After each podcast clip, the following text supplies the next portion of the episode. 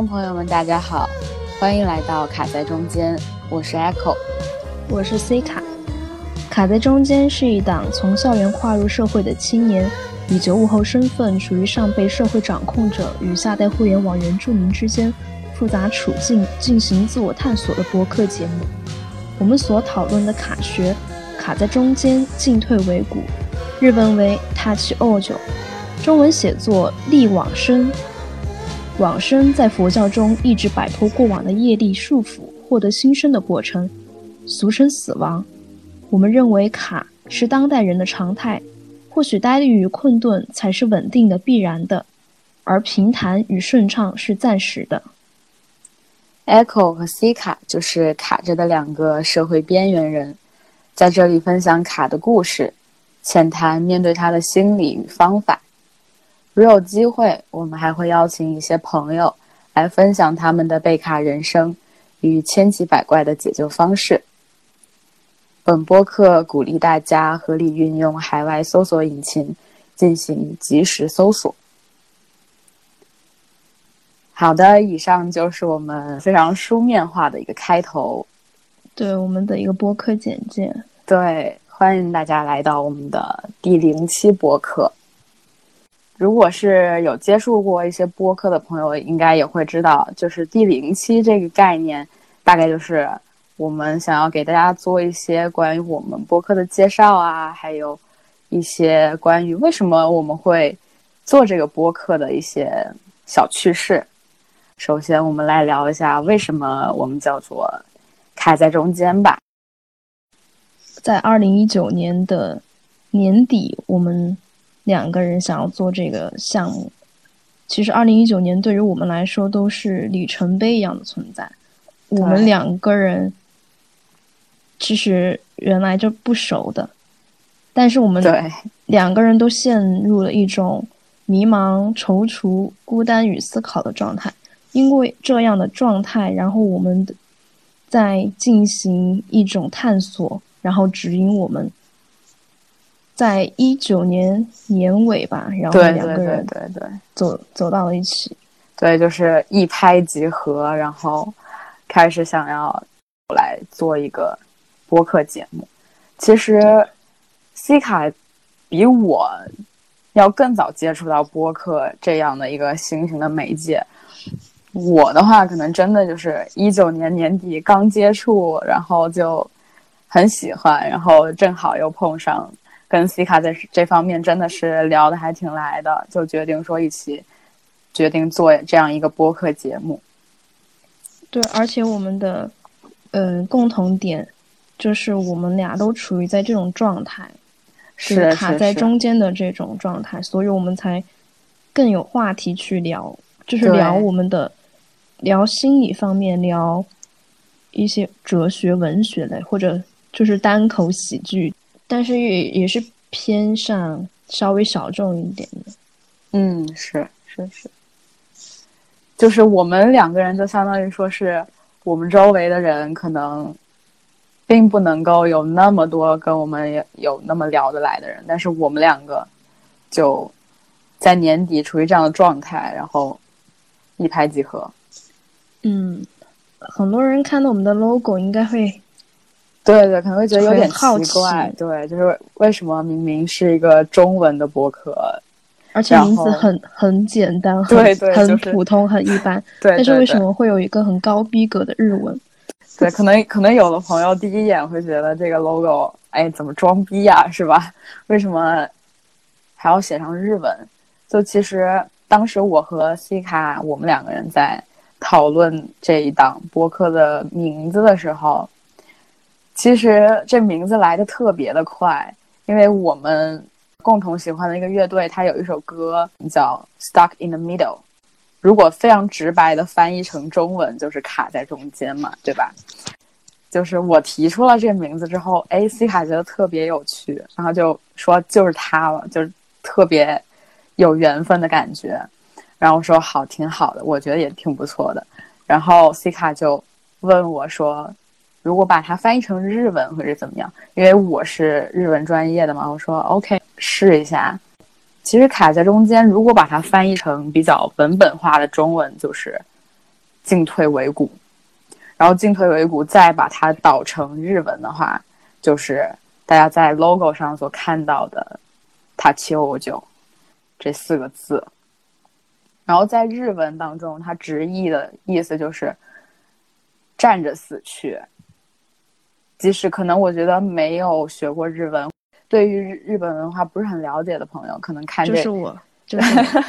我 我看这个字面都觉得非常一种壮美。对，就是你大概都能理解它是什么意思，然后你又能够感受到那种很进退两难的一种感觉，但是又很悲壮、很壮美。对，然后它就是出于它这个词也是一个典故词语，就像我们可能以前学的那种文言文啊什么的，就是很多典故啊，什么引经据典啊，这个词它也是就是出自于伊川之战当中的变庆之死。一般人中箭要死掉的时候，就是会倒下去嘛，但是他没有，他就是站着这样就死去了，所以这个词有这样的一个典故。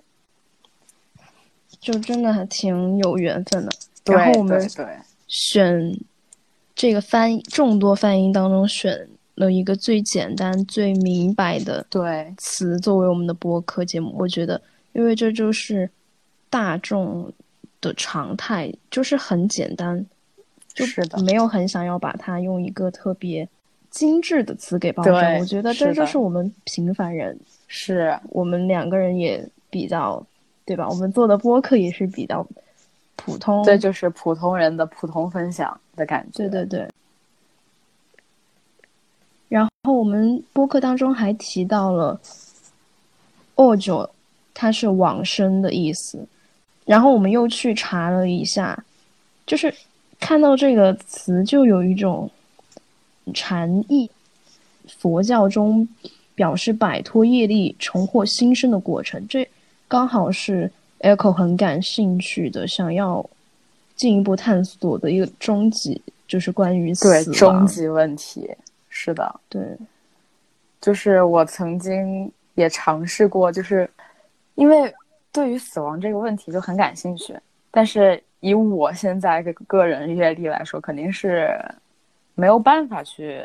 谈及这个问题，或者是很很全面的去看待，或者很有一定深度去看待这个问题吧。所以说，嗯，往生放到咱们这个播客当中，指我们一次又一次处于卡的状态，然后又冲破卡的过程，嗯，然后这样一次又一次小小的蜕变堆叠而成了我们的人生。但我们的人生最后可能又是走向一个死亡的过程，对吧？所以，呃，我们也很希望能到有一天我们的水准能够达到，嗯，一起去做一期关于死亡的播客的话，那就非常开心了。我遇到我学哲学的朋友，他们就常常在思考关于死亡这个话题。嗯，那我是学工科的嘛，我我就会觉得，哇，他们天天思考这种问题。但我那个朋友就告诉我，其实你学到这个学学科学到这种阶段，会于关于人生探索，你就是要天天想这样。嗯，其实想来就是我们探索到终极的话，我们可能也就是最终也是关于这个。对，嗯，但是在现代社会，你好像经常提到死亡，别人就会觉得啊，你是不是对吧？心里很悲观啊，或者是怎么样啊，就没有会把它当做一种一种负面的。对，就不是很积极啊？为什么每天都想着这些啊之类的？对我们国内可能没有关于这种死亡的教育，就没有那种直面它，是，对吧？就一直逃避吧，就也不觉得说去讨论、去思考这个问题是很正常的。对，对，起码我们国家的文化是这样的。那就等我们学成归来的。对，等我然后再们有能力来真正的是来讨论这个问题的时候，一定会给大家带来一期关于死亡的播客。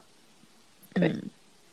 啊，然后就是我们在那个简介当中提到，我们两个是社会边缘人，至少现在这个阶段是社会边缘人。那为什么这么说呢？C 卡，你先来说说。我跟 Echo 都是二零二零届的毕业生，正处于一个也也不属于学生身份，因为大学其实。已经算是结束了，对，已经结束了啊。然后工作我们俩好像也没有落实到位 就很卡的状态。对，因为西卡去年是准备考研，然后年末考了研嘛，然后现在就是呃处于假期，正常假期。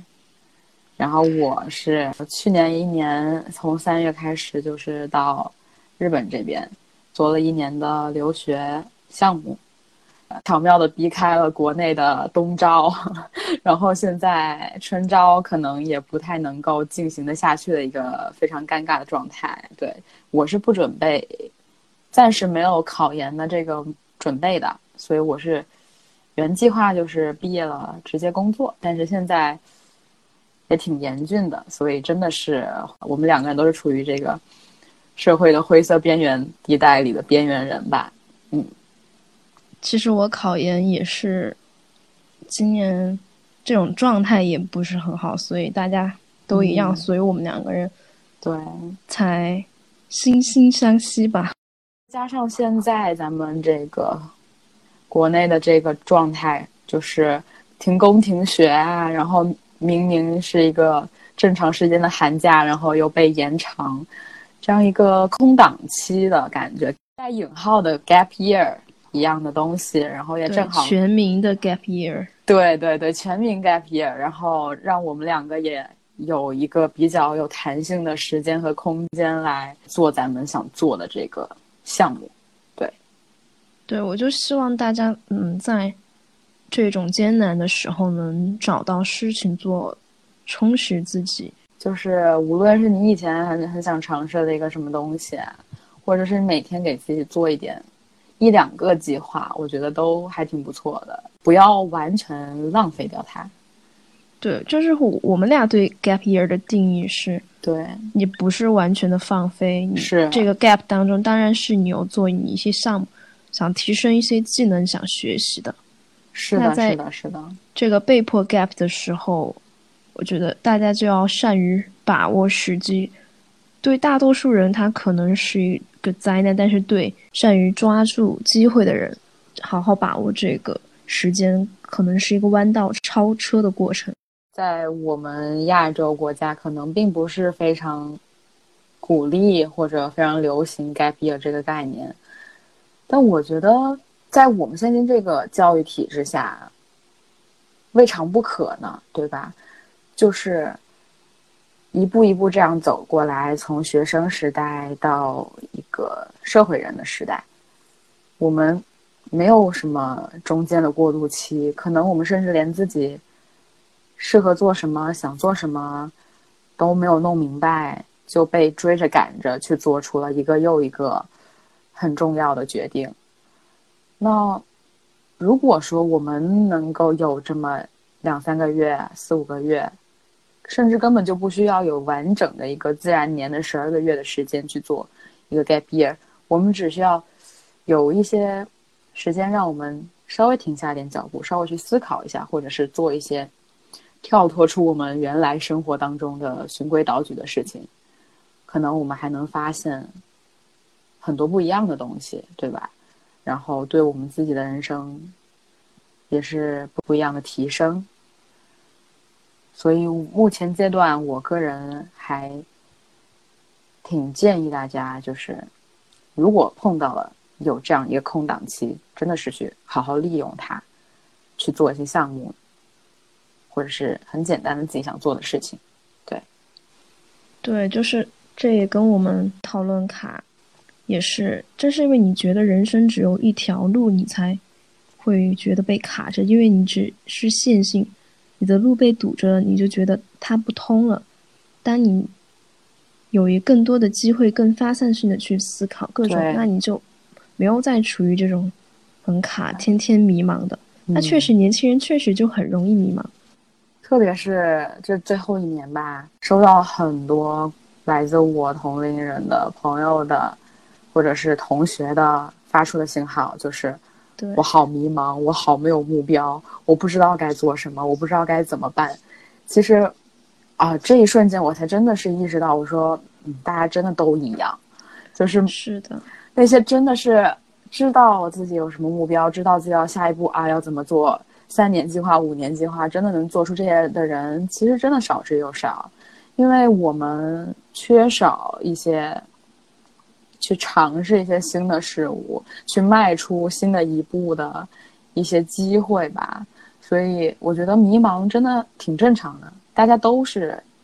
有这样的体感的，就不是你，也不是我，是咱们这一群人。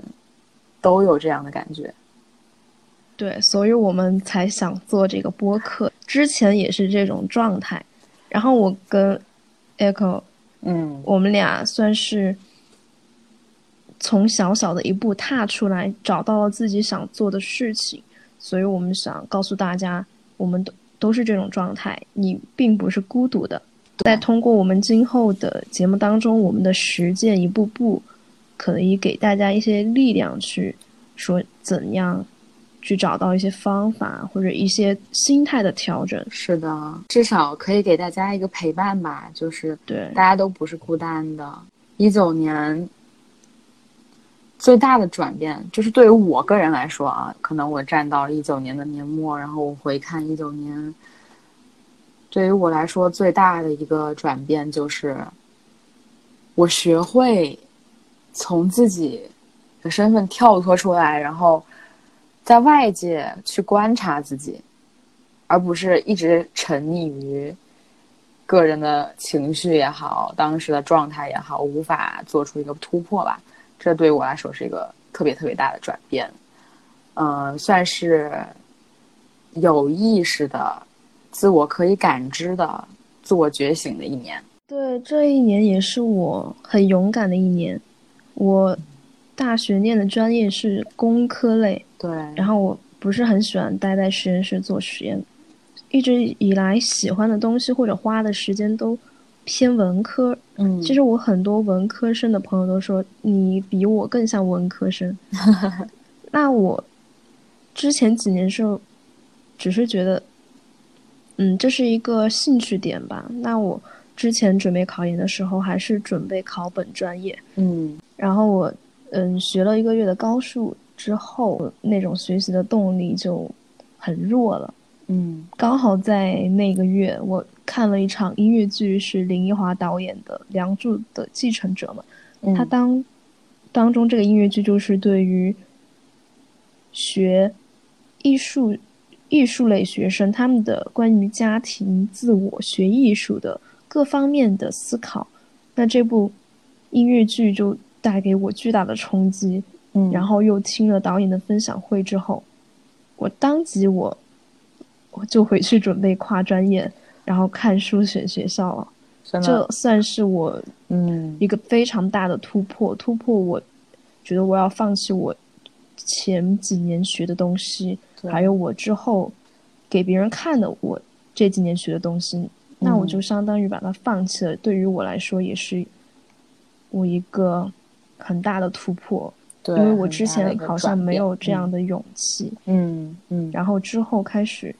去学关于传传播类、传媒类，也会看很多社会学、心理学的东西，然后渐渐的更多的了解到这一领域吧。然后做播客也是因为跟这个专业是相关的嘛。是的，对，在做这个。播客过程当中，C 卡可能就会给我们提供一些比较专业的信息啊、知识啊，对，所以也有很大的帮助。其实是理工科学生对于看数据表格的那种敏感度吧？对对对对，我这方面我就完全不行，我就是妥妥的百分之一百的文科生，然后看这些特别的。用日文来说就是苦手，就特别不擅长苦手。对，刚好我们挺互补的。对对对，像有些很嗯很深很深的很文学的东西，Echo 他就会表达出来，然后我觉得哇，你你真好，就按你来。真的是还挺全面的一个互补，我们两个人。对，但是总的来说，大家听下来可能也感受到了，有特别的地方吗？有，但是我们也就是两个很普通的人，就像你身边的大学生，普通的大学生，对，就普通的大学生，两个普通的边缘人。像刚刚最开始的时候，可能大家也注意到了，C 卡说我们刚开始根本不熟，两个人。我们是因为什么样的事情相识、相知，然后走到现在的呢？你千万不要说相爱，其实也很那倒还没有到那个对，不是大家想的那种。今天我们录制的 这天是情人节，对哦，这是我们 虽然不是故意选择的，只是种种原因拖延到了现在。我们当时很简单的一个相识的方式就是。追星，看演唱会，喜欢的是同一个乐队。说高大上一点，就是因为音乐而相识；说简单的，就是嗯，去看演唱会追星认识的。对对对，然后自从那一面往后到现在，我和西卡其实没有再见过面，对吧？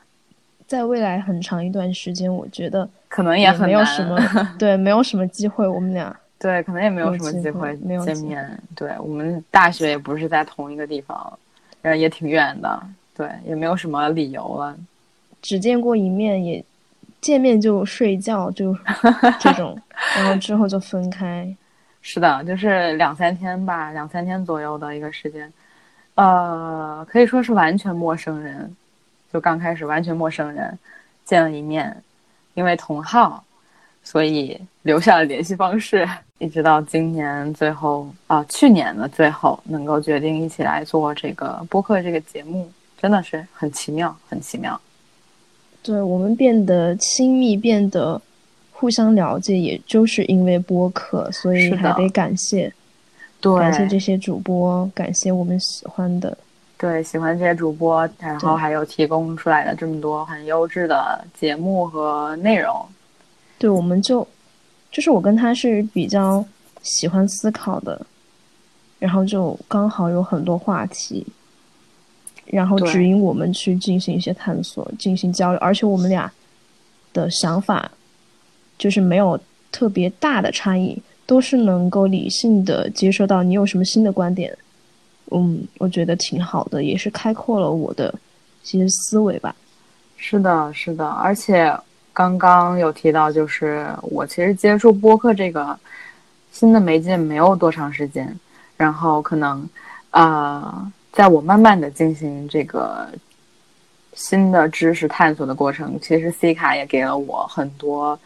指引。然后很多好的节目的推荐，我也非常非常感谢，真的还是非常非常感谢有播客这个媒介的存在，真的是太棒了，太棒了。我记得最有趣的就是我给他推荐了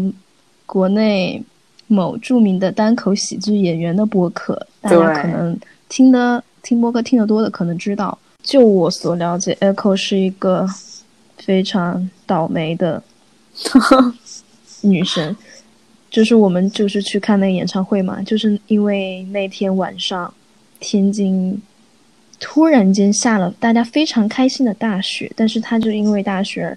航班延误到上海的时候，我们都已经看了演唱会出来了，我在地铁口跟他见了第一面，这只是他人生当中的一小一小部分，就是不好的事情。所以他当时他，他给我说他听了单口喜剧，听了这些，他的那种心态就变了很，就变得比较多，就没有太容易暴怒跟 生气。对我是一个情绪很容易波动的人，就是就就连情绪这方面，我和西卡两个人都还挺不一样的。就他都是平平淡淡，不会不是很容易。发脾气的那种人，我就是很容易暴躁、很容易发脾气的一个性格，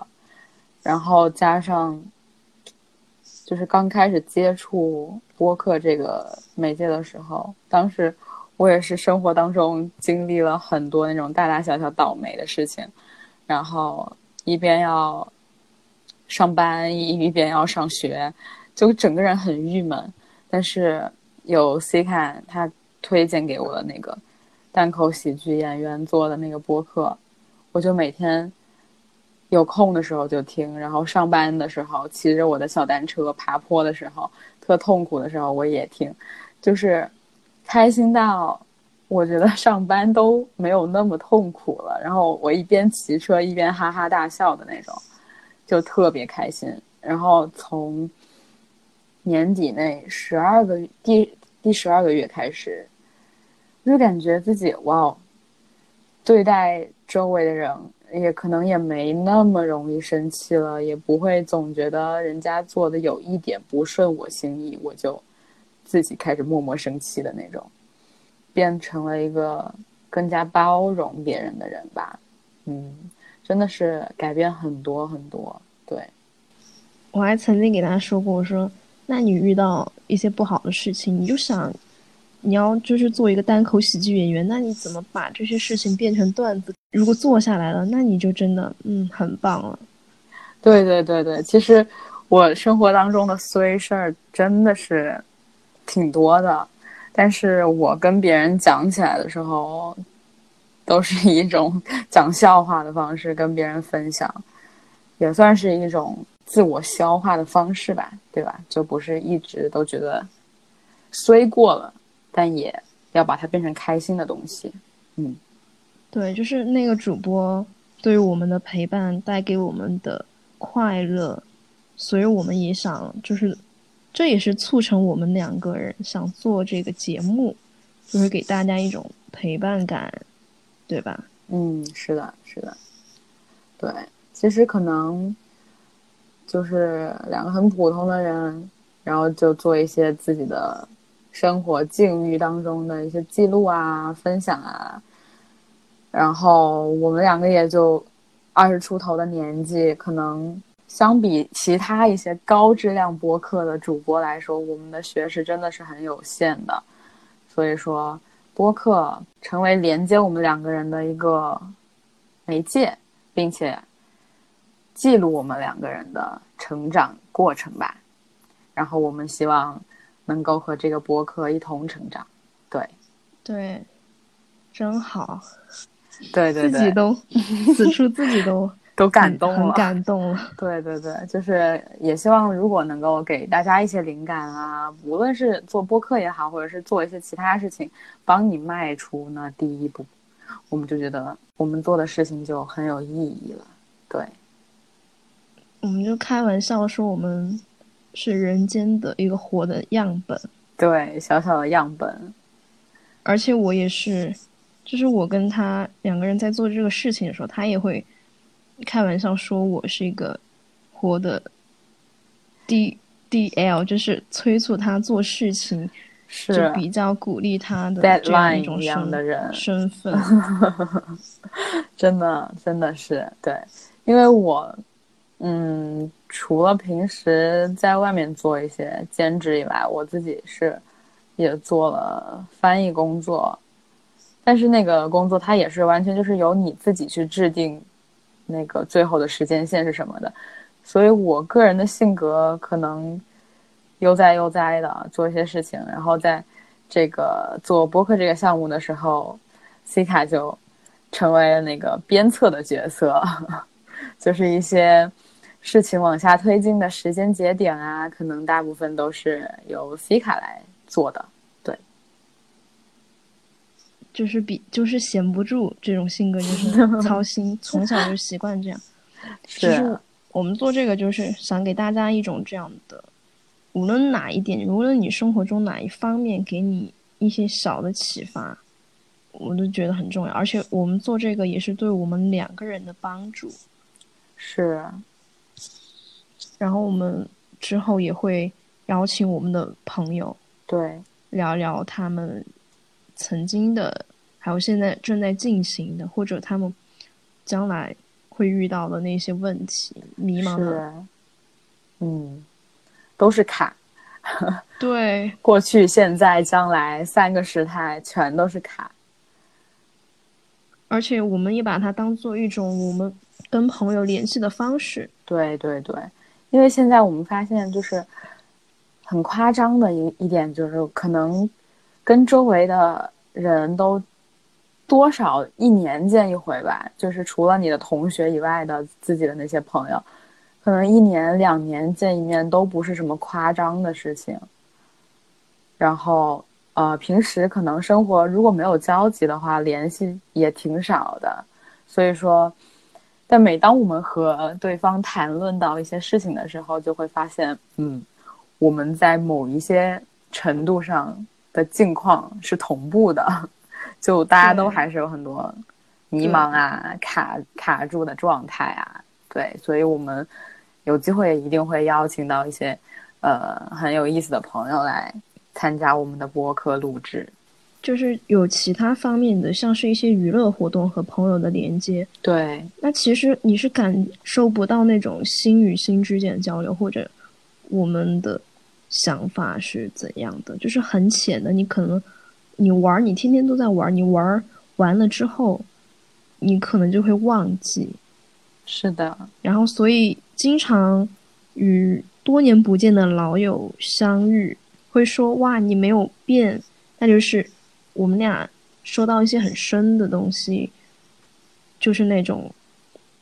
都还是可以互相理解。对对，就是灵魂连接，说的比较高级，就是高级一点是灵魂连接，说普通一点就是无论我们多久没见面，也不会觉得特别尴尬，然后对，嗯，没有那种生疏的感觉。一个很俗的说法就是大家以同样的成长速度。也是我们通过这种方式与朋友连接。嗯，我们在成长的过程中落下了很多朋友，然后今后大家会继续工作、求学，联系的方式或者联系的频率又会更少。嗯，所以我们做这个播客刚好一举多得吧。最后想要说的一点就是，嗯。可能当然了，我们在做每一集播客之前，肯定还是会做很多功课的。就是很多东西我们想分享给大家，那可能有很多东西我们都还不是很了解，所以无论是我们还是听众朋友，我们都非常鼓励大家去做一些及时的搜索，去查那些我们不明白、不了解的东西，或者是由这些点。可能又延伸出了很多很细枝末节的新的知识。虽然我们的能力有限，但是我们在 不断的求真的道路上要越走越远。嗯，对的。或者你有你的想法、你的质疑，你都可以去印证。我们两个人就是才疏学浅又执着求真。就是能尽量的利用自己手上的资源。以上大概就是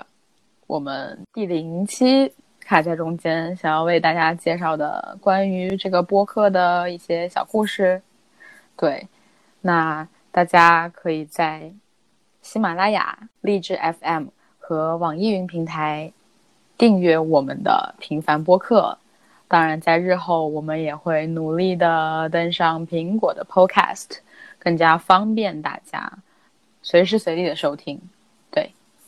我们很期待收到听众朋友们的来信，关于你们卡的故事或者一些疑问纠错，我们的邮箱是卡在中间二零二零 and gmail 点 com，我们选择邮箱作为与大家的联系方式，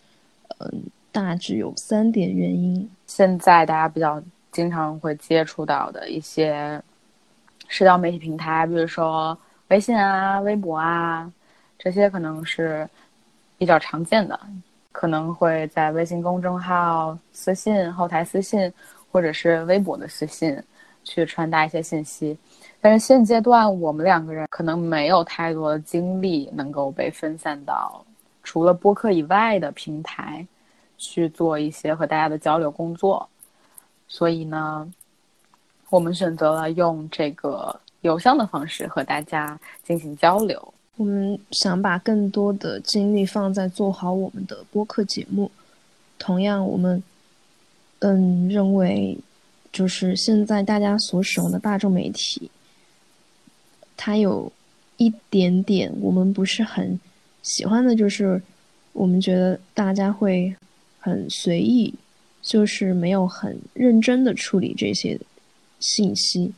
然后我们选择大家使用电子邮箱。给我们发邮件的过程当中，你们会有一个思考，会将你们想要表达的内容进行整合，然后提问也更具体，然后发给我们，我们会非常开心的，